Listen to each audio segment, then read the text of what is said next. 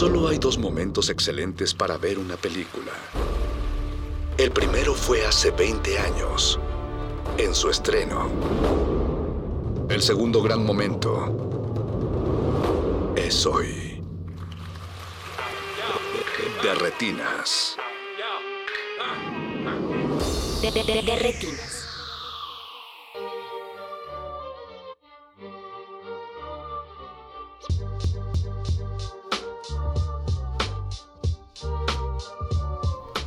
Bienvenidos a su cabina cinematográfica, esto es de Retinas, estamos en el 96.1 de FM, esto es Resistencia Modulada, mi nombre es Rafael Paz y vamos a estar hablando de cine hasta las 10 de la noche, aquí a mi derecha como todos los martes está Jorge Javier Negrete, Hola Rafa, muy buenas noches. espero que estés estremecido Jorge, emocionado, He estremecido, eh, emocionado. sensualizado, Bastante. Y la verdad, muy todavía es, es de esos días en los que lamento mucho no haber aprendido a tocar el piano cuando era niño.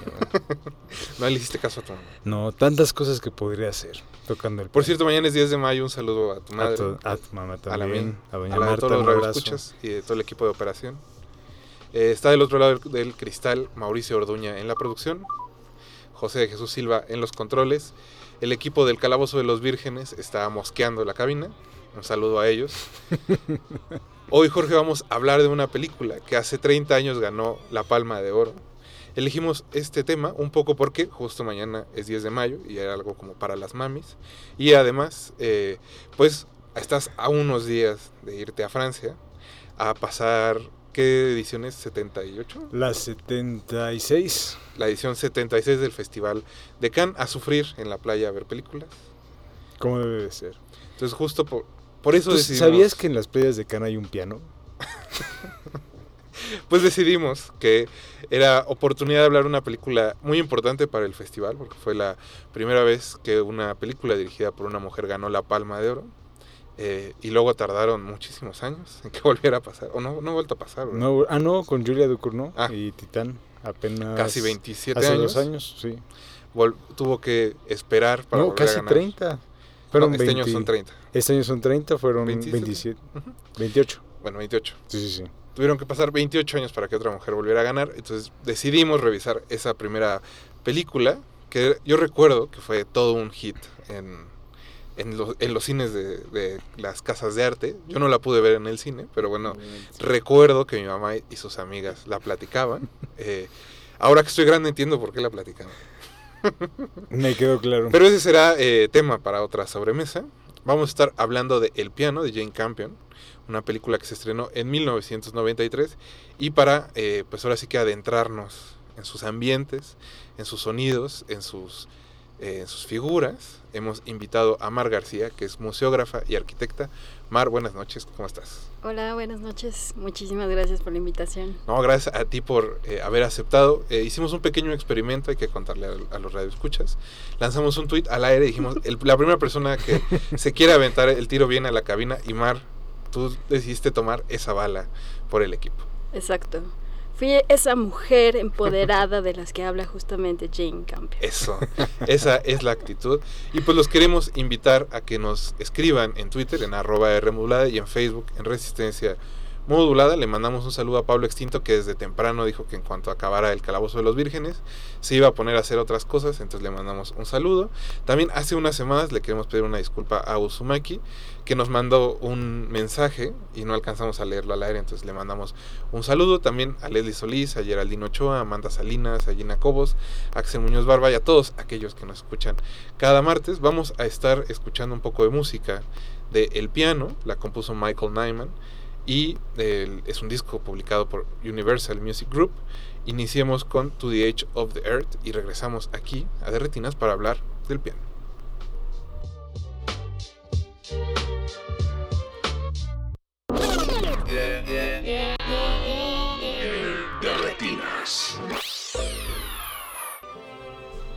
Una mujer muda llamada Ada se queda viuda y viaja con su hija a Nueva Zelanda para un matrimonio concertado.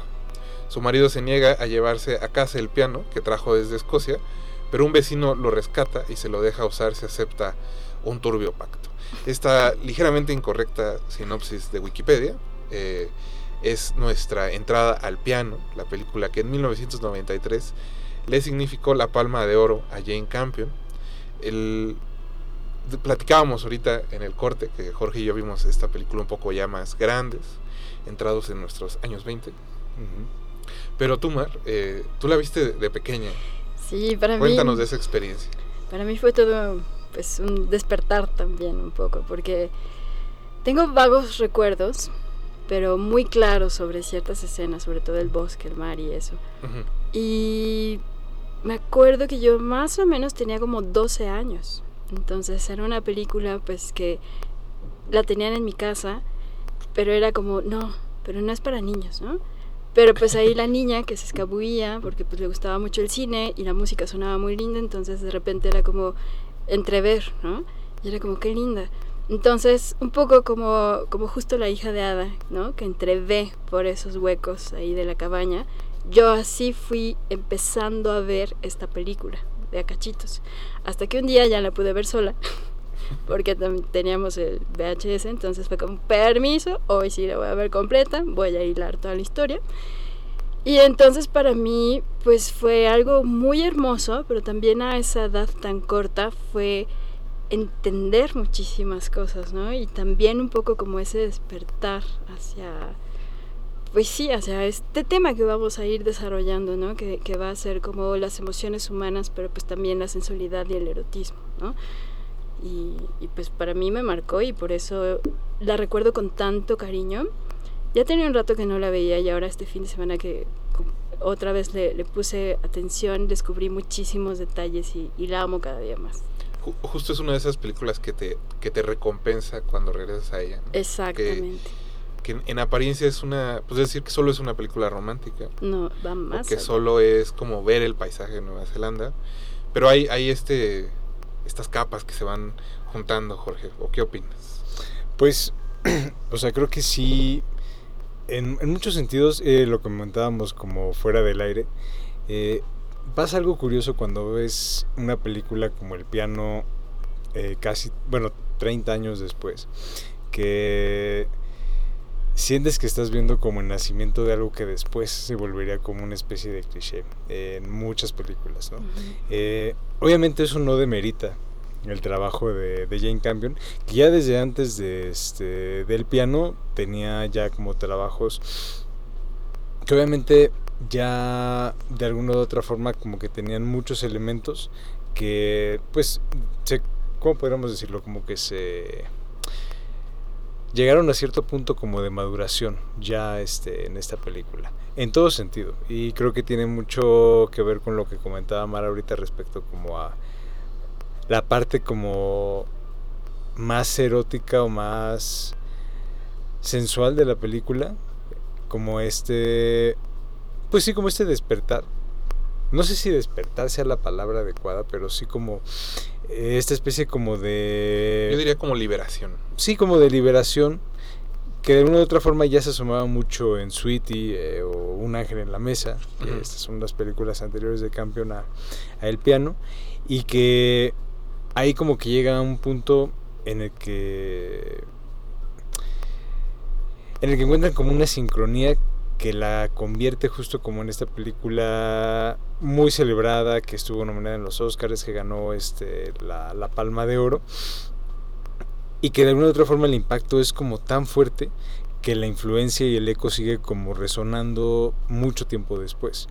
Y regresar a una película así a la distancia, eh, a veces es inevitable como de repente pensar, ah, es que esto ya lo he visto, esto ya lo hemos visto muchas veces, ah, es que esto lo vi en otra película antes, o lo vi en otra película este, después, pero realmente es como donde van naciendo como este tipo de, este, de cosas, ¿no? y eso pues, creo que es, es importante. No, incluso la misma Campion regresa a la película, ¿no? Sí, en el dos poder años del que perro. vimos El Poder del Perro, que también ganó, bueno, no iba a decir muchísimos Oscars, pero también fueron como dos o tres, pero que se convirtió en este hit y que no quisiera decir que solo es como la continuación, pero sí hay como una especie de conversación entre ambas películas, entre los temas que presentan y en la, en la forma en que una es una especie de abrazo, ¿no? El piano es esta, esta cosa muy romántica, aunque es gótica, aunque tiene cierto aliento como de Herzog, de meterse a la jungla, el agua, la tierra, el lodo.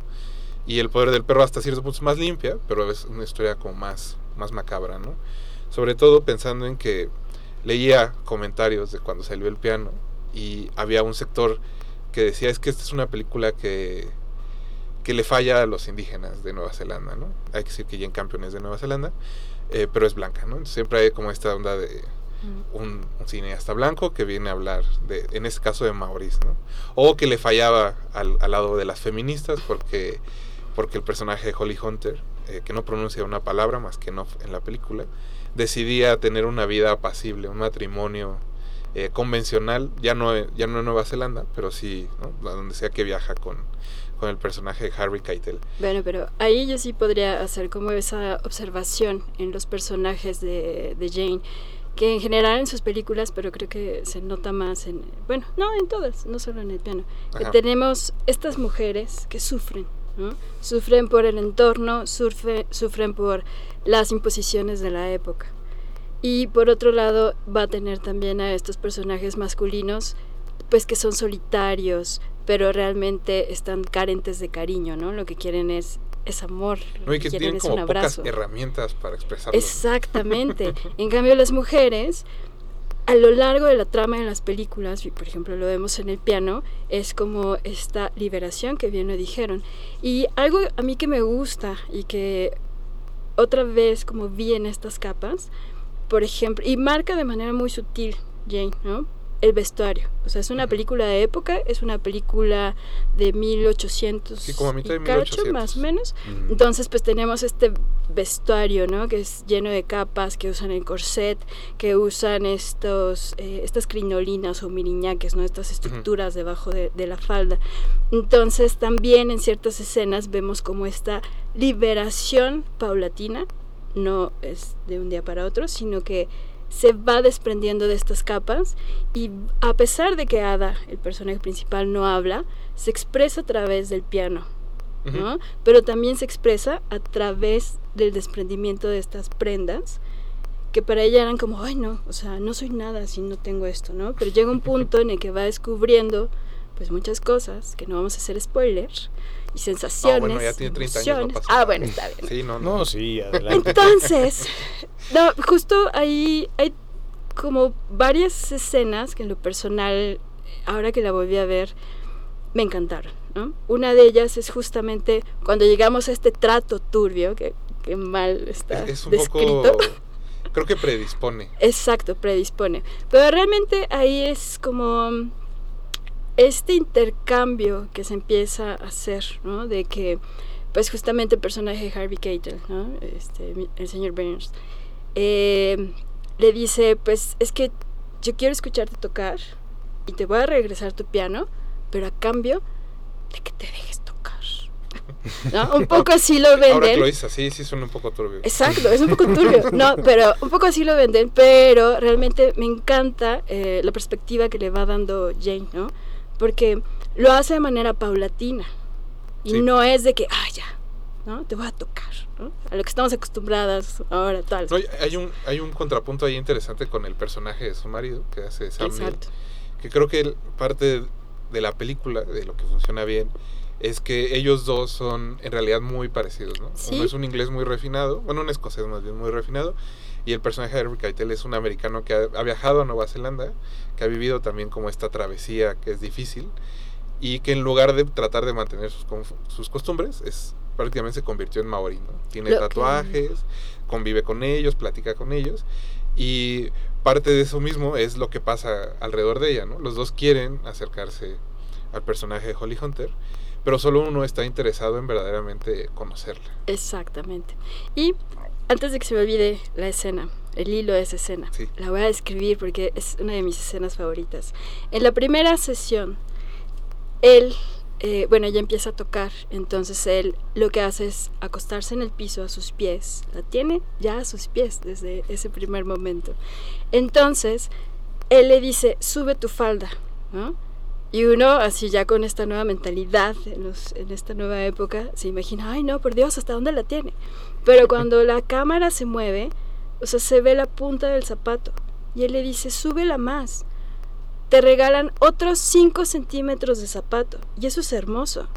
Y él, por favor, sube más tu falda, ¿no? Entonces ella la sube más y lo que alcanzamos a ver es su malla y va subiendo un poquito. Entonces Harvey encuentra un pequeño hoyo en esa malla negra y ve su piel ahí casi transparente. Entonces con la punta de su dedo empieza a acariciar de manera muy sutil ese pequeño hoyo en la malla. Y para mí esa es una escena súper erótica. Como para sacar el abanico.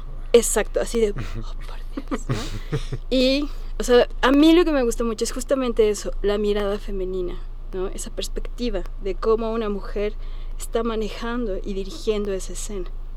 Y entonces, bueno, a partir de eso, pues ya se dan una serie de situaciones ahí en este intercambio.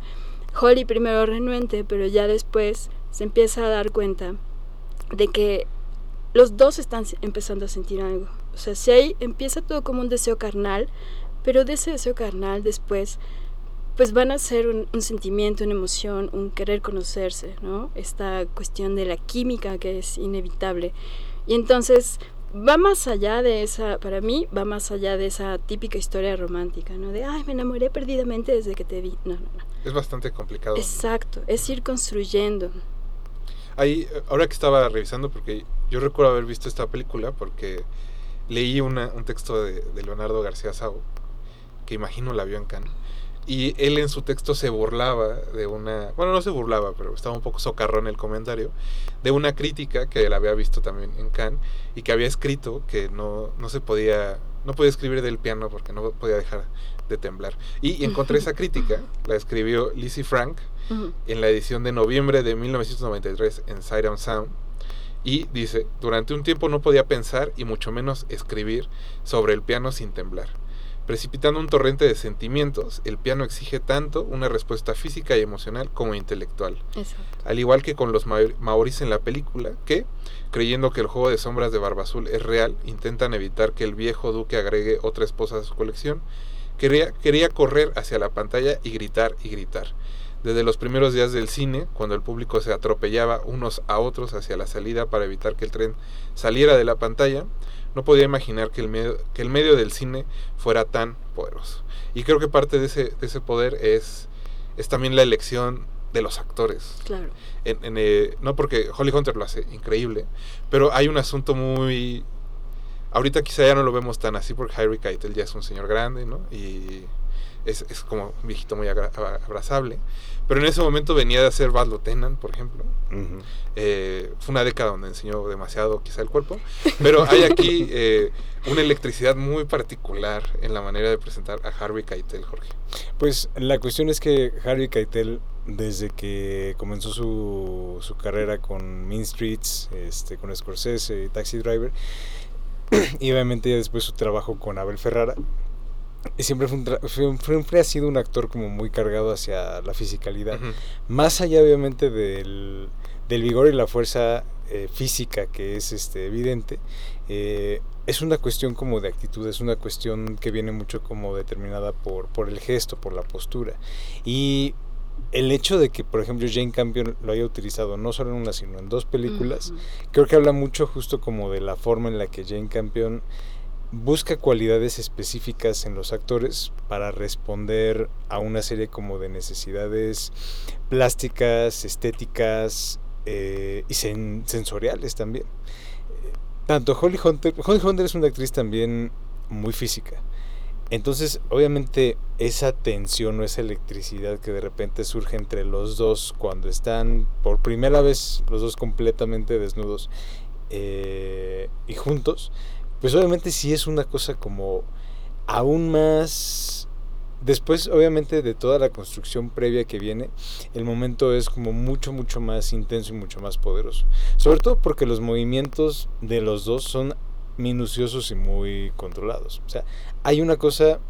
Es que es poco a poco. ¿no? No, Yo es que... pensaría que, por ejemplo, en digo, hace 15 días hablamos de algo como Liberté, Ajá. que también tiene que ver con el cuerpo y con, con cierta sensualidad en las imágenes. Y aunque digamos que no se deja ir de lleno Mm. al ver Serra, hay algo mucho más gráfico y mucho más directo, también por el tema, pero en la, en la manera en que presenta, digamos, los cuerpos. Y aquí hay algo que se construye como poco a poco, ¿no? Incluso me atrevería a pensar en que cuando llega el personaje de Holly Hunter, no deja de llover, y conforme ella se va acercando a Harvey Keitel, el lodo retrocede un poco, Sí. ya no, ya no, el camino, llegamos, el camino a su casa ya no es pantanoso. Quizá me estoy proyectando.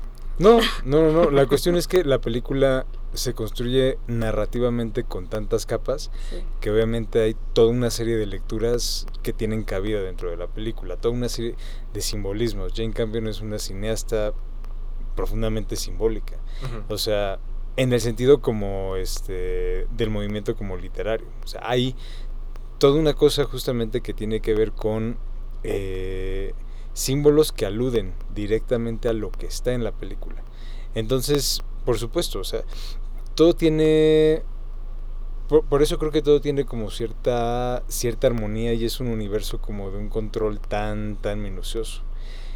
Y obviamente cuando ves esta película y no sé, por ejemplo, ahorita al, al inicio hablaban de este el poder del perro.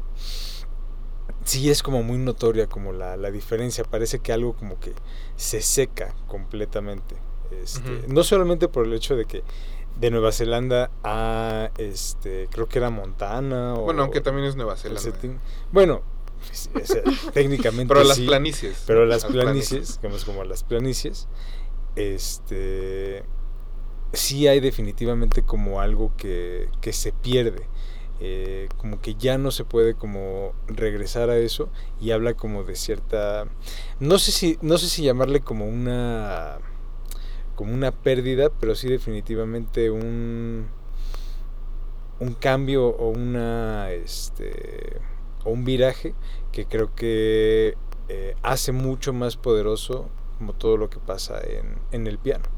O sea que es una película en la que se dejó todo y que quizá ninguna de las películas posteriores, aunque para mí muchas son, este, yo las prefiero, por ejemplo, sobre el piano, la mayoría de las personas dijeron, es que no es el piano, es que no Es que tiene creo que hay, poder". hay algo muy evocativo. Leía, por ejemplo, que Jane Campion se le ocurrió la película o tuvo el deseo de hacer la película a partir de, de esta imagen eh, del piano en la playa, que creo que era lo que intrigaba a mucha gente, como ver ese póster de esta mujer sola. ¿no? con el piano, como, ¿por qué hay un piano a mitad de la playa? no? Que parece muy, muy básico quizá, pero creo que de ahí parte la evocación de la película, el decirte, hay esta imagen que te va a provocar otras cosas. Y que quizá después no hay esa, no sé si decir consistencia o no, esa, o una evocación a ese nivel en las otras películas, aunque puedan ser más interesantes o tengan construcciones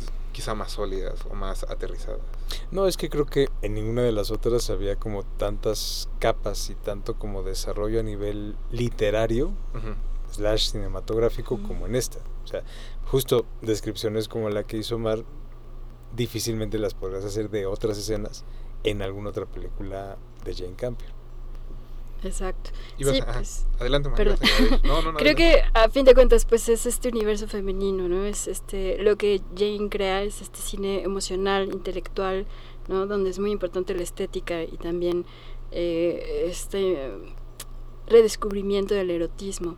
Pero también me quedé pensando lo que decías, ¿no? Esta playa en calma con un piano ahí solitario, esperando a que lo toquen.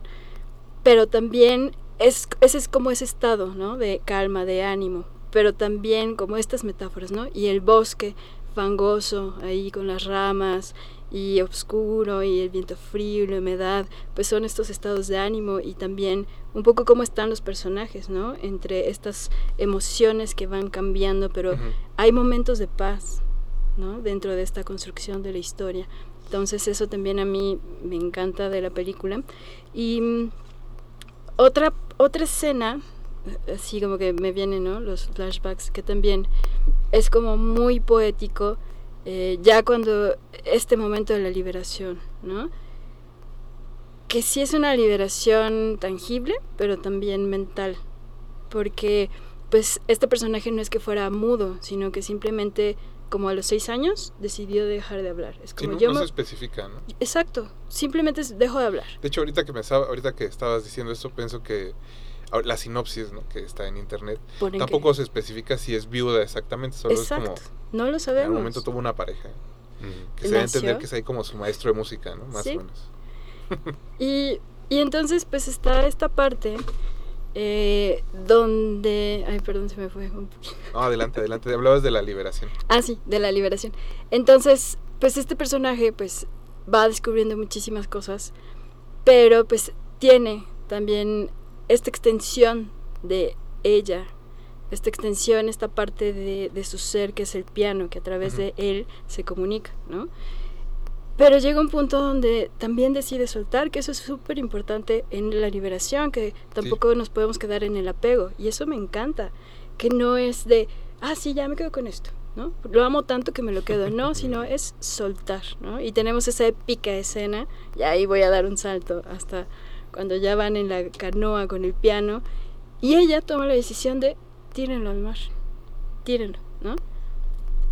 Y cuando ella deja su pie en a propósito, ¿no? Y que la soga la jala y se la lleva junto con el piano al fondo del mar. Esa escena es poesía. O sea, ver cómo se está hundiendo el piano, ver cómo empieza a flotar ella, pero también ella toma la decisión de un momento. O sea, si llegué hasta aquí, ¿por qué me quiero quedar en silencio sepultada, ¿no? Con algo que amo, claro, pero es como hay vida más allá. O sea, todavía tengo esa opción. Entonces, cuando toma esa decisión y nada y la rescatan los maoris y demás, es como la vida sigue. O sea, son ciclos también, ¿no? El ciclo de cuando ella dejó de hablar, cuando en algún momento tal vez se queda viuda, cuando cambia de casa, cuando con- se casa, cuando conoce al personaje de Harvey Keitel, o sea, son capas, ¿no? Y también eso es lo que me gusta, y creo que también me estoy proyectando, pero es como, todo tiene un principio y un fin, pero son ciclos, o sea, No, y creo nada que permanece. el- el- la película empieza porque ella hace un viaje que no quiere hacer, ¿no? que es el- su papá la casa con alguien que no conoce y la manda del otro lado del mundo.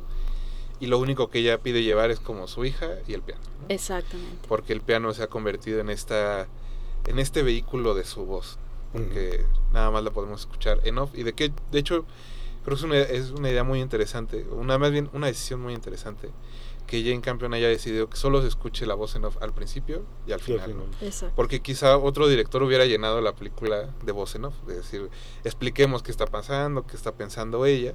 Pero lo increíble es que y, eh, Holly Hunter consigue hablar a través del piano. y digo que qué buena casualidad del destino que Holly Hunter sabía tocar el piano, porque imagino que aprenderlo nada más para hacer eso debe ser imposible, ¿no? O sea, creció aprendiendo ese instrumento y se nota y la primera decisión que toma realmente en su vida es precisamente volver a dejar ir el piano. Exacto. Es poderoso, Jorge. Decisiones, decisiones. La vida está hecha de decisiones y acciones. Lo que me pregunto es que este quién tiene más capas, la película o este Ada con las capas de ropa que trae Ada. Pobre, pobre, porque sí, en ese clima con tanta ropa. Que es, es lo mismo de Sam Neill, ¿no? que es, es chistoso porque creo que la mayoría de la gente ubica a Sam Neill porque es un, es un señor bonachón en, que sale en Jurassic Park, que aprende a cuidar niños. Del mismo año, ¿eh? Es el mismo año. Wow. Ahora que andan con este chiste en Twitter de demuestra el rango de un actor, bueno. Ahí está Sam Neill en el Jurassic Park y el piano. Pero a lo que voy es como tiene justo esta imagen de, de hombre bonachón, de hombre Sí. tranquilo. Y quizá la- los mejores papeles de Sam Neill son aquellos donde hay un poco como de maldad. Porque hay que decir que su personaje tampoco es, es malo, solo no sabe No, cómo hacer las cosas. Y, y, le tiene miedo a lo que puede Ajá. descubrir de él. Exacto, tiene o sea, mucho miedo. que El es lo que miedo, decían al a inicio, partir ¿no? del miedo, Ujú. es el miedo es lo que lo va guiando. En cambio, el personaje de Harvey Keitel tiene miedo, pero también sufre y se abre a sus emociones. Entonces eso lo lleva a otros caminos distintos a la ira, que es donde termina el personaje de Sam Neill. Primero a sufrir, pero a sufrir bonito. Pare de sufrir. Pues es que luego no sabes qué te va a gustar. Yo, ese, ese es mi lema de vida. Por eso Sam Neill estaba tan tenso en Como échate un taquito de tripita, bueno, va. no, pero justo hay, hay- hay este uso muy inteligente de todos los actores, ¿no? Así Porque yo no, no, no quiero ser sentencioso ni nada, pero por ejemplo Anna Paquin que es, es una sale increíble y que es difícil conseguir actuaciones increíbles de niños. Ganó el Oscar y, y siento que no ha vuelto a funcionar en una película de, de manera tan efectiva hasta ahora que hizo El Irlandés. El irlandés. ¿no? Que mucha gente se quejaba como, es que ese personaje solo dice dos líneas. Es Es, que que, no necesita decir más. Es que es hija de Ada. ¿No viste el ¿No piano? el piano? Ella también decidió dejar de hablar. Y, y- y al mismo tiempo también entiendo, por ejemplo, que diga gente como, ah, es que lo- los, los morenos solo salen como de botargas, ¿no? Porque Sí. es una especie como de, de coro griego. Pero al final la historia es no es de colonialismo, aunque se asome, ¿no? Por ahí el tema. Eh, después de todo, Sam Neill quiere quemar la mitad de la isla para hacer tierra. ¿Por ocho cobijas o cuántas? Por Sí. tres cobijas, ¿no? Algo Así así de tomen tres intercambiar". cobijas. Pero digamos que eso es lo que está a los márgenes, ¿no? Sí, no es una es. película sobre colonización. Pero Ujú. deja está de ahí, ¿no? Ahí entrevisto metido. ahí. Un poquito.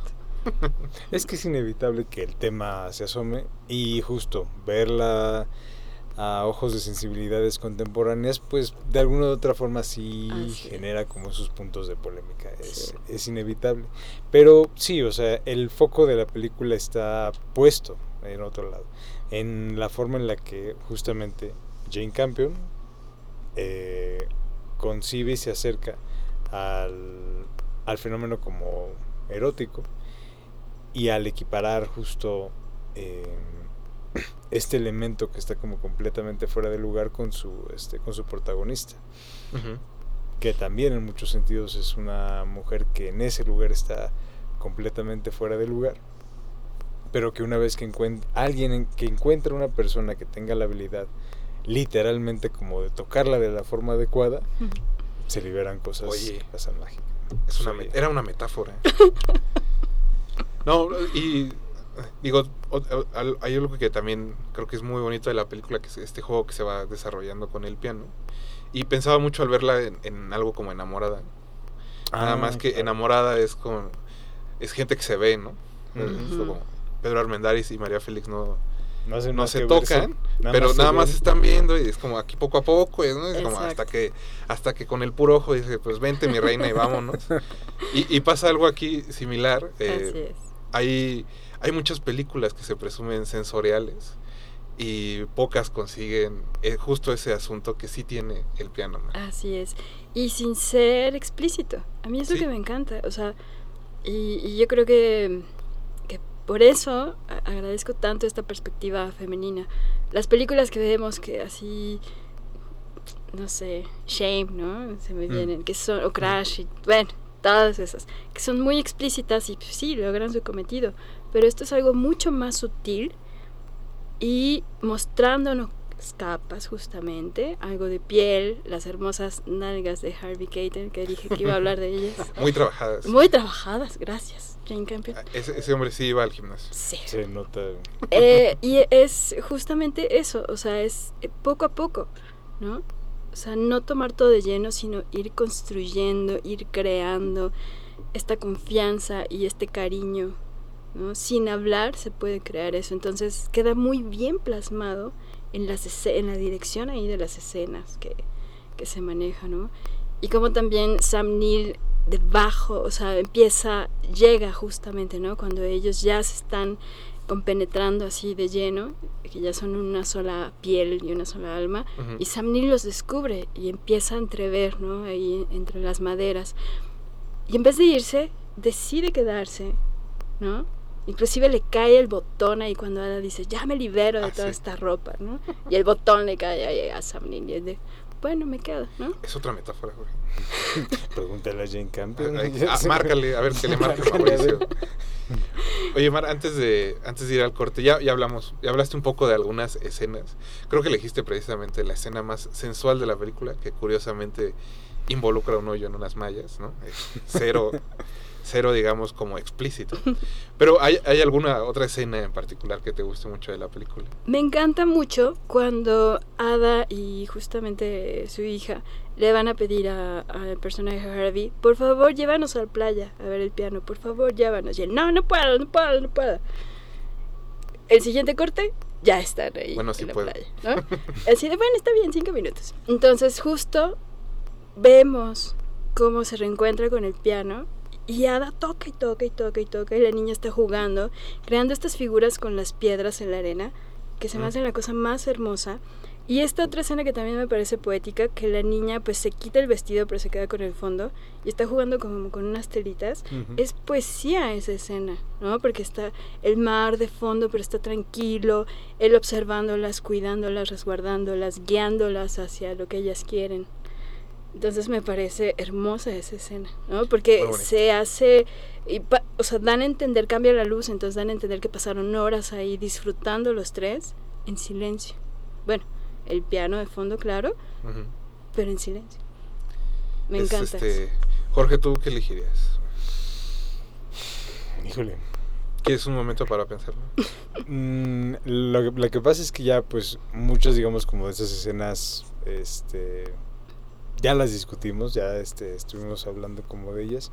Quizá eh, la escena que rescataría mucho como eh, en el sentido de el miedo que existe y como la como quizás cierta resistencia que se podría ver desde fuera como a la película está como justo en esa escena en la que Holly Hunter que igual con los dedos Ujú. va como tocando la piel de Sam Neill, pero él está acostado, eh, digamos Sí. como boca abajo, y es una postura en la que difícilmente ves a un hombre en una película. Y mucho menos obviamente con el torso, o sea, con Sí. el torso descubierto y obviamente hasta la parte de los de los glúteos, ¿no?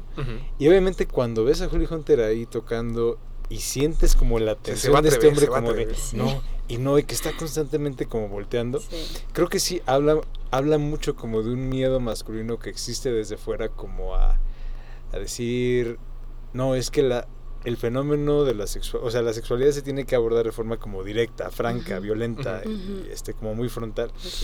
Y aquí es una cosa como que desarma tanto al personaje que definitivamente, a pesar de que se ve que lo está disfrutando, dice no, así no es, así no debe de Sí. ser. Y como que la dificultad para romper esa tensión, creo que eh, alude un poco a, a quizá esa resistencia que Jane Campion, siendo una cineasta mujer, veía desde fuera como todo un sistema, ¿no? Y digo, ya lo... Será tema de otro programa, pero creo que estaría como muy bien este comentarlo a partir de ese polémico documental de Nina Menkes que salió Ah, bueno, claro. de Brainwash. Pero bueno, ya será tela De miradas. Yo, yo nada más, antes de ir al corte musical, quisiera añadir eh, esta escena en que le regresa el piano y le dice, es que te estás convirtiendo en una prostituta y a mí me está haciendo muy infeliz, ¿no? Porque Fuerte. la dinámica podría ser, como dice la sinopsis, Sí. incorrecta, que es un trato turbio, Sí. pero es cuando dice si la quiere. Exacto. Si la quiere. si la quiere.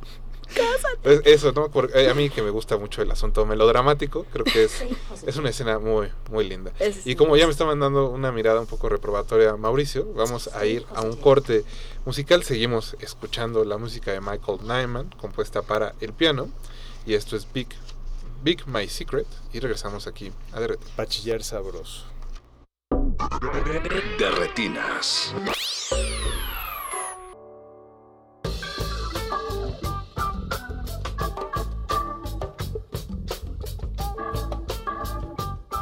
Ya estamos de vuelta aquí en Derretinas. Muchas gracias a los que nos están escuchando. Les recuerdo que nos pueden contactar en Twitter en arroba R modulada y en Facebook como Resistencia Modulada. Estamos hablando del piano. Eh, temo decirle a los radioescuchas que no es una película que esté disponible en streaming. Si tienen curiosidad de ver alguna película de Jane Campion, bueno, en Netflix está El Poder del Perro. O si tienen 800 pesos, pueden pedir el Criterion en Amazon y les llega en un par de días. También es indispensable tener un aparato que lo reproduzca. O si quieren y se buscan poner más alternativos, en Movie está la primera película de, Jane Campion, se llama. Sweetie. Y pues ahí le pueden echar el ojo, dura 90 minutos, es cortita. Y pues esas son sus opciones. Desafortunadamente. Y fíjate, eso para una cineasta que la única, la primera mujer en haber ganado una palma de oro, Y que no se pueda ver la película. Es, no se puede ver la es- película, que acaba de recién ganar un Oscar. O sea, creo que cuando piensa uno en cineastas mujeres, uno de los primeros nombres que viene a la mente es Jane Campion y resulta que no puedes ver sus películas Exacto. en ningún lado. Así es este del, del capitalismo es ingrato, Jorge. O el machismo. Ah, bueno, también. Ah, también. bueno. Oye, Mar, eh, ah, cuando te invitamos te dijimos que en la última parte del programa había que armar un programa doble, decirle a los radioescuchas, bueno, ya vieron el piano, ¿qué más pueden poner después del piano? Entonces, ¿qué película elegiste para ese programa doble? Ah, muy bien. Bueno, pues hoy estoy de muy buen humor y no va a ser doble, va a ser triple. Ándale. Vengo con dos recomendaciones. Venga. Porque justamente, o sea, hablábamos de las capas y tantos temas que, que se tocan justamente desde el piano. Entonces, me voy a ir como por dos vertientes. Ujú. La primera, claramente, va a ser desde esta visión femenina. Entonces, les recomiendo ver el nudo mixteco de Ángeles Cruz, que justamente, ¿no? Nos habla, si la- las palabras en las que resumo yo esa película es pasado, dolor, sumisión, usos y costumbres, insatisfacción. Pero de ahí también vamos a ir viendo la confrontación y la liberación. Entonces son tres historias que, que se van a ir relacionando. No es Amores Perros, no. Esto es una joya realmente que a mí me, me impactó muchísimo que la vi. Es una película del 2021 y fue como, wow.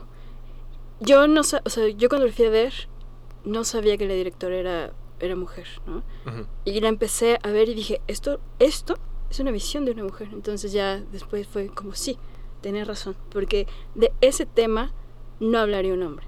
Entonces me encantó cómo abordó todos esos temas que, que ahí se tocan. Entonces me primero parece que está en Filmin Latino. creo que sí está en film. Sí, y todavía de repente se está mostrando en algunos lados. La he visto por ahí, porque afortunadamente está ganando premios y demás. Sí. Entonces, a mí me encantó, se lo recomiendo muchísimo, siguiendo con este empoderamiento y visión femenina. Por otro lado, vámonos por el lado musical, ¿no? Donde también un instrumento va a ser eh, protagonista de una película. Otra película que también me marcó muy joven y me encantó es la de Todas las Mañanas del Mundo, de 1991, de Alain Cor- Corneu. Corneu. Ujú. Me encanta esa película, la amo con todo mi corazón. Es sobre un eh, violagambista muy este, importante, que, o sea, sí existieron estos personajes. Eh, la película sí se va un poco a la ficción ahí entre la relación del maestro, que era este eh, Saint Colomb, y el alumno Marín Mará. Entonces, eh, el alumno habla ¿no? de sus memorias, de cuando le suplicaba al maestro que le enseñara, porque su sueño era pues tocar en la corte del rey. Esta película, la de Jane es de 1800 y cacho, esta película es como de 1600, ¿no? Nos vamos unos siglos atrás, pero sigue muy presente el peso de la relación del arte y la música y un instrumento con la expresión de las emociones. Porque aquí ah, lo que me gusta muchísimo de esta película es, bueno, primero está la reconstrucción de la época y los paisajes, ¿no? Eh, este, como principales escenarios, como lo veíamos en el piano. Entonces acá es como esta fuerza de esta música barroca, que a veces dicen, no, es que es como muy pesada, muy complicada, muy dolorosa. Y sí, es dolorosa. Y de eso va la película, del dolor un poco. Entonces aquí me encanta porque el, el maestro le dice, bueno, ¿y tú por qué quieres ser músico? ¿no? Y él, no, pues para tocar, eh, para tener, este, tocar en la corte del rey y ser el mejor músico, ¿no? Y el otro, no, no me sirves, adiós. Debes sentirlo. Entonces, eh, pues sí, sí le termina dando clases y, y el maestro dice, pues yo ya no te puedo enseñar nada, ¿no? Yo voy a seguir con mi vida. El maestro queda viudo, tiene dos hijas, a sus hijas también les enseña, les enseña a tocar la viola, pero conforme va creando nuevas piezas, él va como elevándose nuevos niveles también ahí de conexión espiritual, armoniosa y demás, ¿no? A mí me encanta.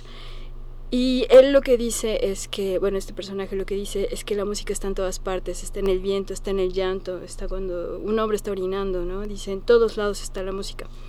Y voy a cerrar con esto, que a mí me encantó y que creo que cierra muy bien justo con el piano y, demás, que justamente este personaje le pregunta a, a su alumno, o sea, ¿para ti qué es la música, no? ¿O para quién es la música?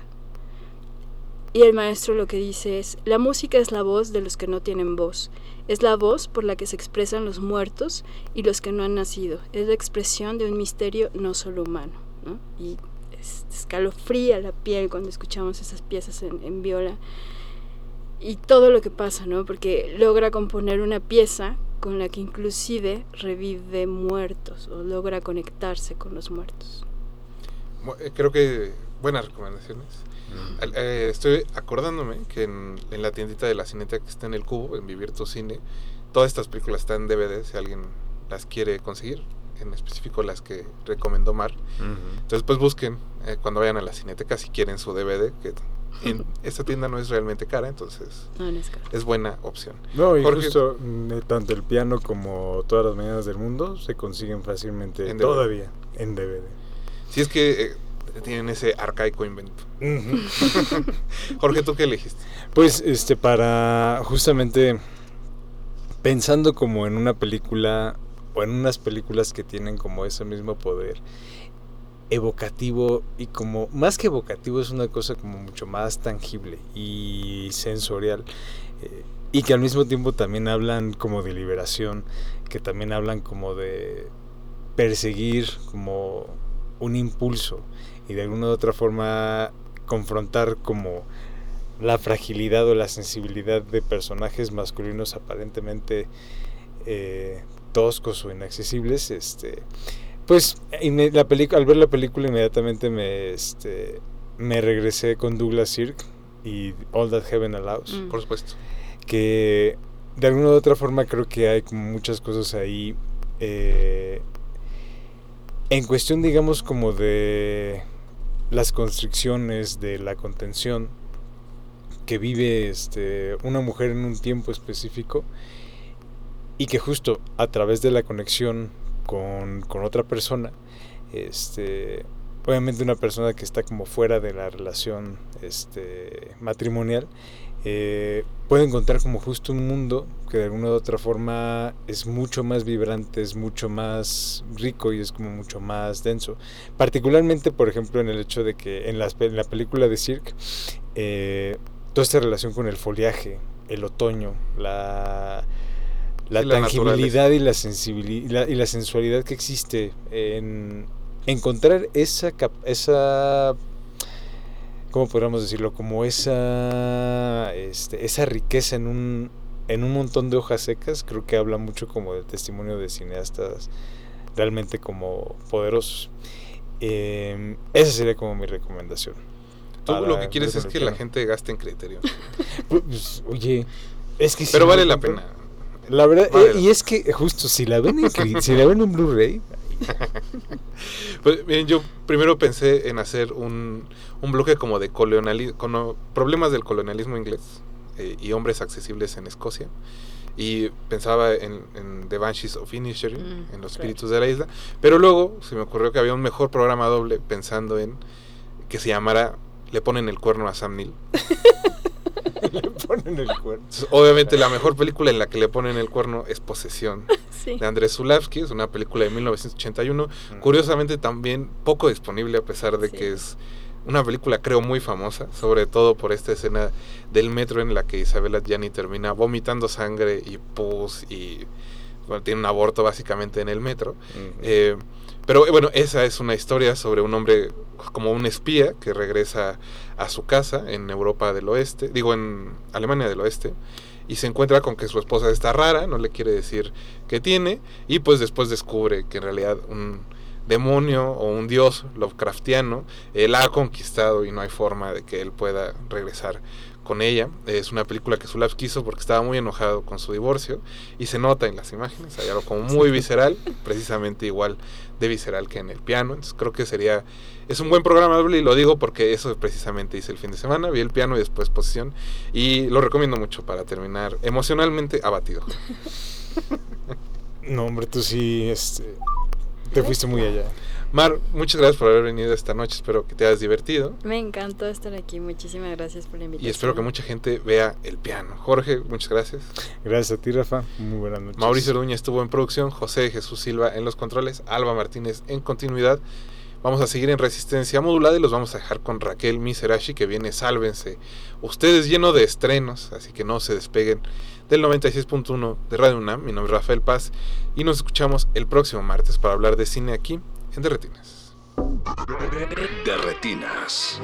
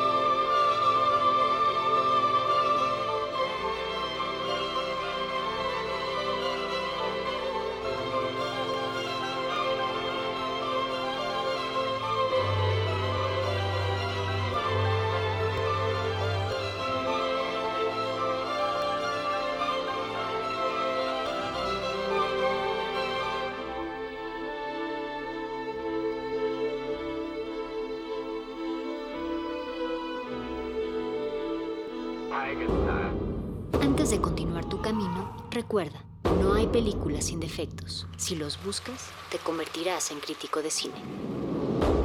De retinas.